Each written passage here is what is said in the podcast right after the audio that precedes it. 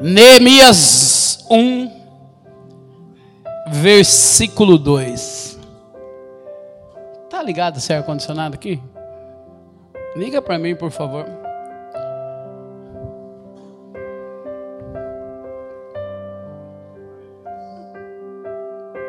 Ó, oh, tá top, hein, bebê?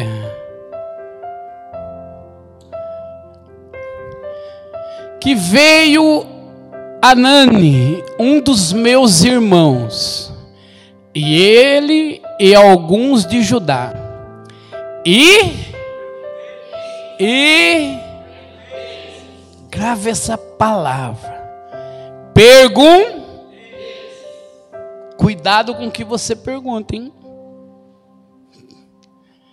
E perguntei-lhes, pelos judeus que escaparam e o que restaram do cativeiro acerca de Jerusalém.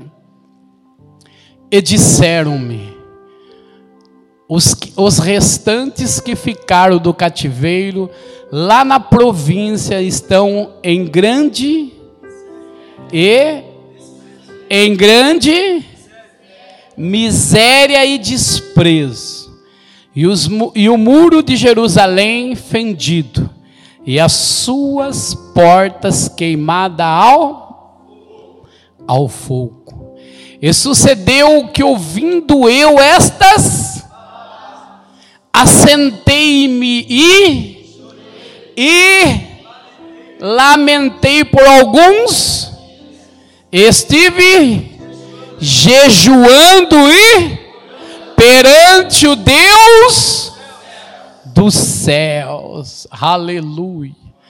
E disse: Ah, Senhor Deus dos céus, Deus grande e temido, que guarda a aliança e a benignidade para com aqueles que o ama e guarda os seus. Versículo 11, né, Natan, que eu tinha falado? Ah, Senhor, esteja, pois, atentos os teus, a oração do teu e a oração dos teus servos, que estejam, que desejam temer o teu nome, e faz prosperar hoje o teu servo, e dai-lhe graça perante a este então eu era copeiro, soberano Deus e eterno Pai. Em nome de Jesus, Pai, traz esta mensagem para o nosso coração. Traz a revelação desta palavra, Senhor. Fala conosco, Pai, nesta noite, aquilo que nós precisamos ouvir, não aquilo que nós desejamos ouvir Seja conosco em nome do Pai, do Filho e do Espírito Santo de Deus. E os que crerem, digam amém. Digam graças a Deus. Dê uma linda salva de palmas para Jesus. Glória a Deus, aleluia. Que palavra linda, querido. Estava ali Neemias no palácio do rei Artaxerxes, comendo bem, bebendo bem, sem problema nenhum, vivendo o melhor desta terra. Um homem respeitado e honrado, um homem a quem o rei o amava e confiava a sua vida na mão de Neemias. Neemias estava um dia lá no palácio e veio seus irmãos. E o que, que ele fez mesmo? Pergun. Essa palavra é poderosa. Quem costuma perguntar como vai a pessoa? Você sabia que se você perguntar como essa pessoa está, você tem a obrigação a obrigação de orar por essa pessoa, de jejuar por essa pessoa, de abraçar essa pessoa. Você tem a obrigação de entrar na dor desta pessoa. Porque quando a gente pergunta como está, a gente está chamando a responsabilidade para nós. Como você está? Ah, não estou bem, estou doendo, estou triste, estou abatido, desanimado, desacreditado. Cabe você, cabe eu que perguntei, a orar, estender o ombro para essa pessoa. Neemias estava muito bem, feliz da vida, com as contas pagas, tudo correndo do jeito que ele programou. Mas quando chega ali um dos seus irmãos e ele pergunta: Como está Jerusalém?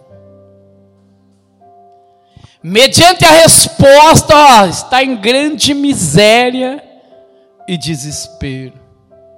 Abandonado, seus muros foi derrubado, as suas portas queimadas.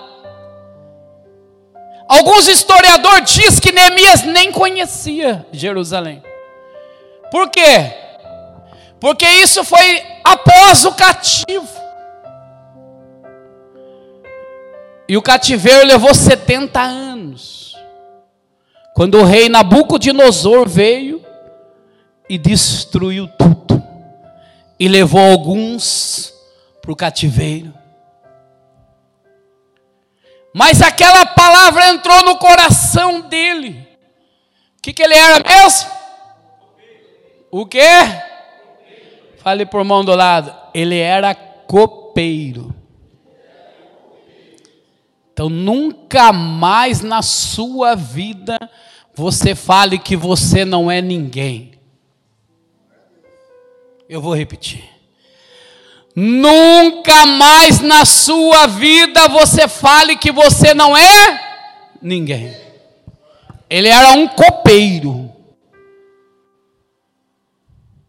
Mas quando ele ouve falar dos seus irmãos, da sua terra natal, ele chora, se entristece, ora a Deus e jejua. Jejua em prol do povo. Destruir o templo, a casa de Deus estava destruída. E Neemias está triste, chorando. Ele podia falar assim: não é problema meu.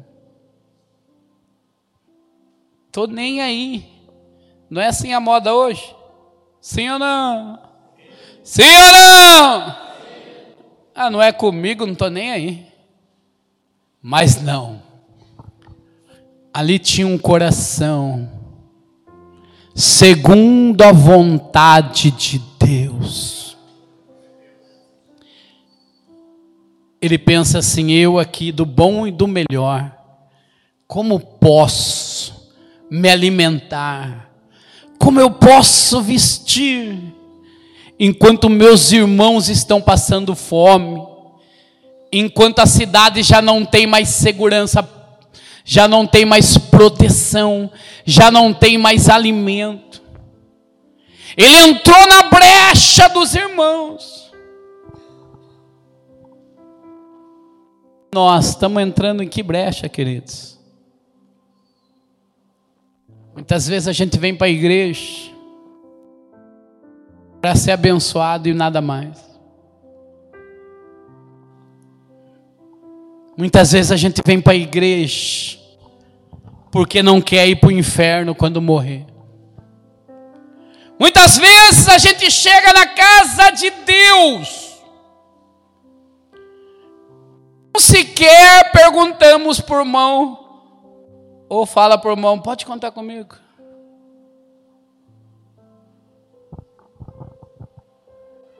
Grandes igrejas se transforma num desfile de moda. Canta até um hino lindo de amor. O fogo vai cair, o fogo vai descer. Sabe para que, que serve o fogo? Além de aquecer? Coloca de pé, lindo.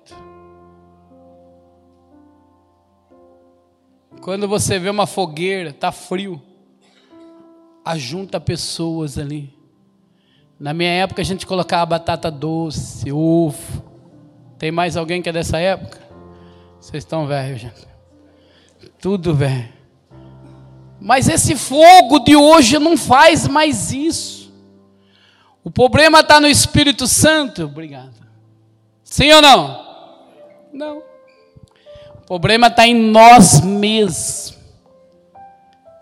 Eu não venho para a igreja porque eu quero ser abençoado.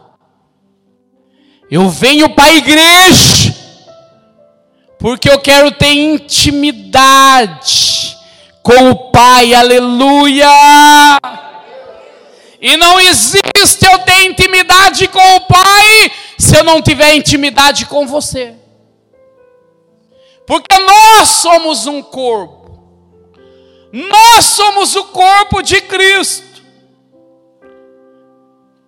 Quando nós se ajuntamos, a Bíblia diz: aonde tiver dois ou mais falando em meu nome, ali eu estarei. Para que Cristo esteja conosco, nós temos que estar em comunhão. Se eu perguntar para alguém assim, por que, que você aceitou Jesus? Eu não vou constranger você. A maioria vai falar, porque eu não quero ir para o inferno, pastor. Quero ir para o céu. Mas você acha que é só isso que Jesus tem para a tua vida? Não. Jesus quer que você esteja em intimidade com Ele, intimidade com o irmão, aleluia, e através da oração da fé, através do que dois ligar na terra, será ligada no céu, aleluia. Sabe por que o povo não é abençoado, querido? Porque a nossa cultura é egoísta. A gente é líder em passar a perna no outro. Em todas as áreas. Principalmente se tiver uma fila. Conhece algum fura-fila aí? Você já furou fila alguma vez? Quem furou, levante a mão. Eu estou com a mão erguida porque eu já furei. dormiu no ponto, o ônibus passou. Não é assim? Sim ou não? Os brasileiros é. É por isso que a gente sofre, queridos. O dia que a gente entender que Deus ele não trabalha com um só.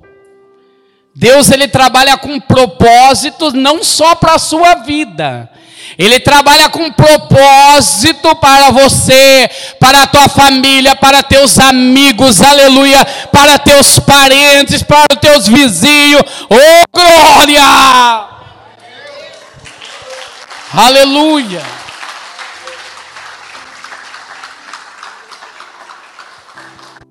Tudo que eu quero só para mim não tem graça.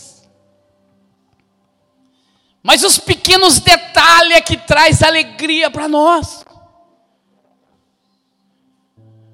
Quando você ouve o testemunho de um irmão, quando você ouve alguém que veio medir uma laje e fala que sentiu uma unção diferente neste lugar, aleluia. E ele me mandou WhatsApp e falou: Eu não posso ficar fora dessa. E eu não cheguei a pedir nem o desconto, só pedi para ele dividir no, no boleto. Deus ele trabalha assim. Deus trabalha em comunhão. Todos os dias do culto, ainda que você venha arrastado para a igreja, venha, porque aqui Deus vai te encher, aleluia! Deus vai te encher.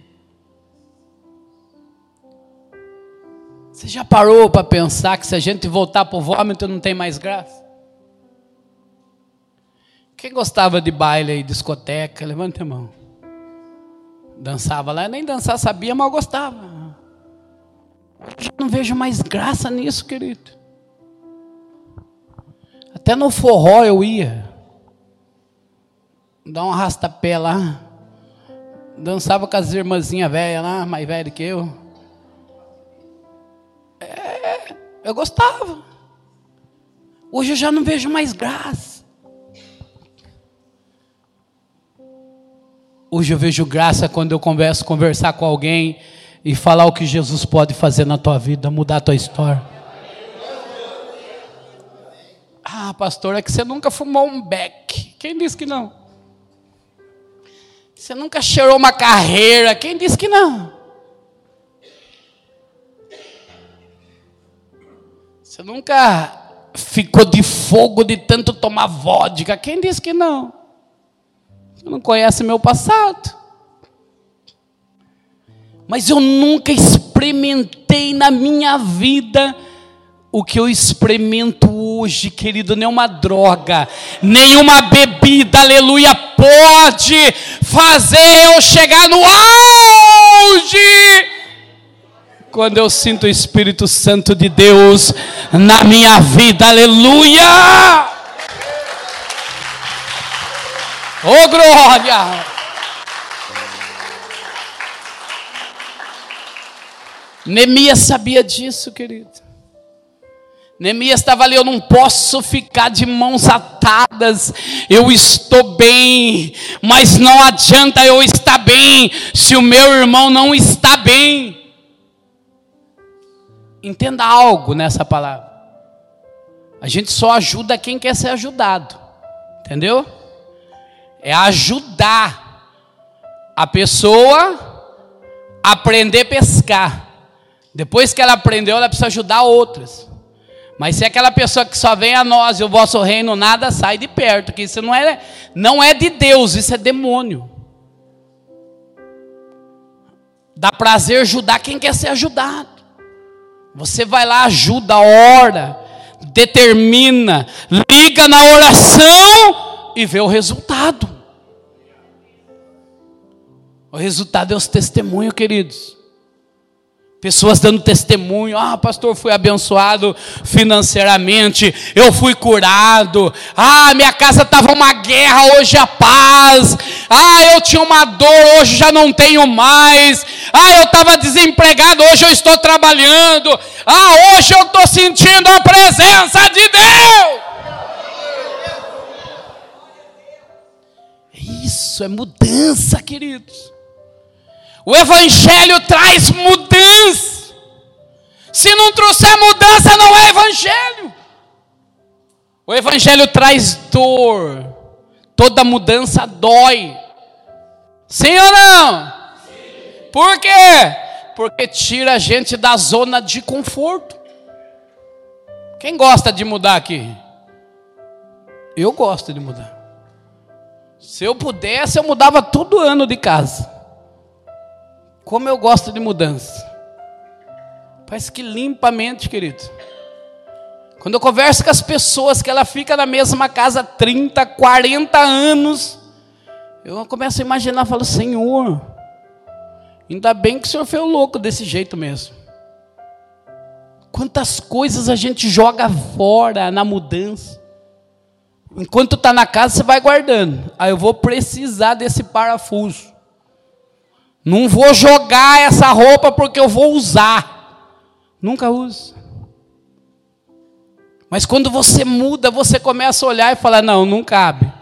Tem que sair fora. Não, essa não serve mais. Ah, eu engordei, essa já era. Porque se a gente não dá lugar para o novo, Se a gente não tirar o velho fora, o novo não vem. Quem quer viver algo novo? Para isso você tem que tirar o velho. Qual que é o velho, pastor? O velho é aquilo que você fala, eu nasci assim, sou assim e vou morrer assim. Sinto muito em dizer para você, decepcionar você, que graça sua vida vai ter em viver nessa terra, sei lá, 80, 100 anos, e não teve uma experiência extraordinária com Deus. Sexta-feira passada eu não consegui vir no culto de oração. O Natan, pai, não vai conseguir ir no culto de oração, e agora? Falei, calma, meu filho, nós vamos para o monte. Você não consegue ir lá na igreja orar, a gente ora para os irmãos lá do monte. E foi top, amados. Porque é pai e filho orando. Uma experiência única. Que coisa linda, que gostoso. Quem é pai aqui? Levante a mão. Pega seu filho um dia. Sai, retira-se. Sabe por que o monte? Porque o monte você não vai ficar no celular. Porque o monte ninguém vai distrair você conversando. Começa a orar com ele lá. Mas ora, rasga o peito. Tem gente que tem medo de falar palavras perto do filho, perto da esposa, perto do marido. Não! Porque é através disso, querido, que a gente vai ser curado através disso que a essência de Cristo entra em nós e a nossa vida começa a produzir milagres. Eu não vou nem perguntar para não constranger. Quantas vezes você pegou na mão da sua esposa, do seu esposo, e orou por esse problema que você está passando? Geralmente nunca. Porque sempre o homem acha que ele é mais forte, ele não quer passar para a mulher. A mulher acha que ela é mais forte e não quer passar para o homem. O pai e a mãe acham que é mais forte e não quer passar para os filhos. Os filhos acham que é mais forte e não quer passar para os pais. Nós temos que quebrar isso aí, gente. Freud explica isso. E olha que eu nem dele eu gosto. Mas ele explica isso porque ele leu a Bíblia. Porque a Bíblia diz isso. Confessai o seu pecado uns aos outros, para que você seja curado. Jesus já dizia isso. Quando você abre o seu coração, quando você começa a conversar com a pessoa falando a verdade. A Verdade te liberta, te sara, te cura. O problema é que muitas vezes a gente tem medo de contar, e quando vai saber, já estourou a bomba. Eu tenho um amigo, de longa data, é diácono comigo. Pense num homem que ele faliu, ninguém sabia que ele faliu, não tinha mais dinheiro nem para comprar um filão. Até um dia que ele caiu doente. Aí a mulher dele descobriu. E falou: Por que, que você segurou toda essa carga com você? Eu estou aqui. Eu posso dividir com você esta carga fica mais leve para você. A gente não precisava passar por isso, porque a gente acha que é forte, mas não é. Está na hora da gente parar de querer ser quem a gente não é. Aí eu sou super-homem, eu aguento tudo. Aguenta nada, querido. Divide o que está te incomodando. O problema hoje das pessoas é que ela não tem coragem de falar a verdade para pessoas.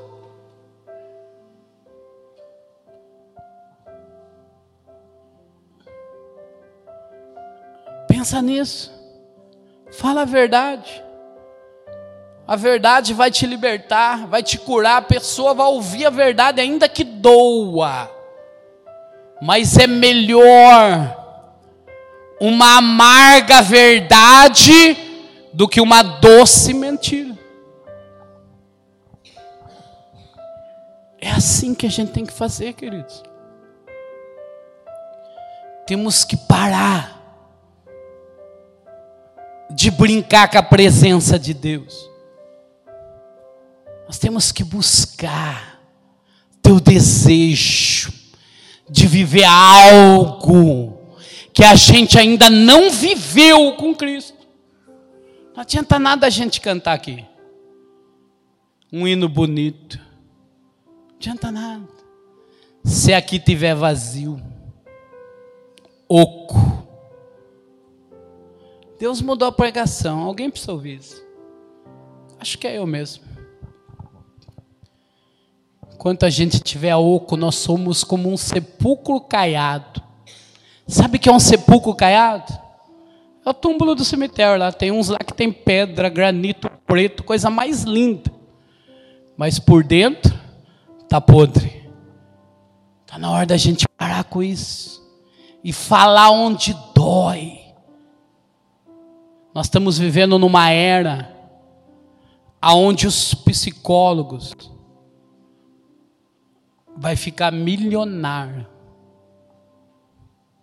Porque todo mundo precisa de psicólogo.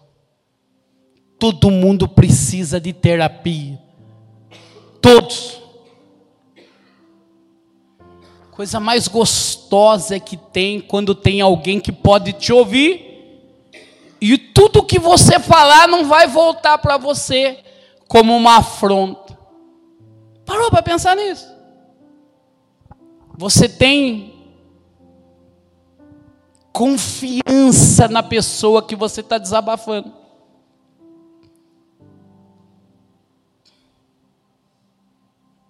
Quando a gente fala, a gente se liberta. Neemias sabia disso.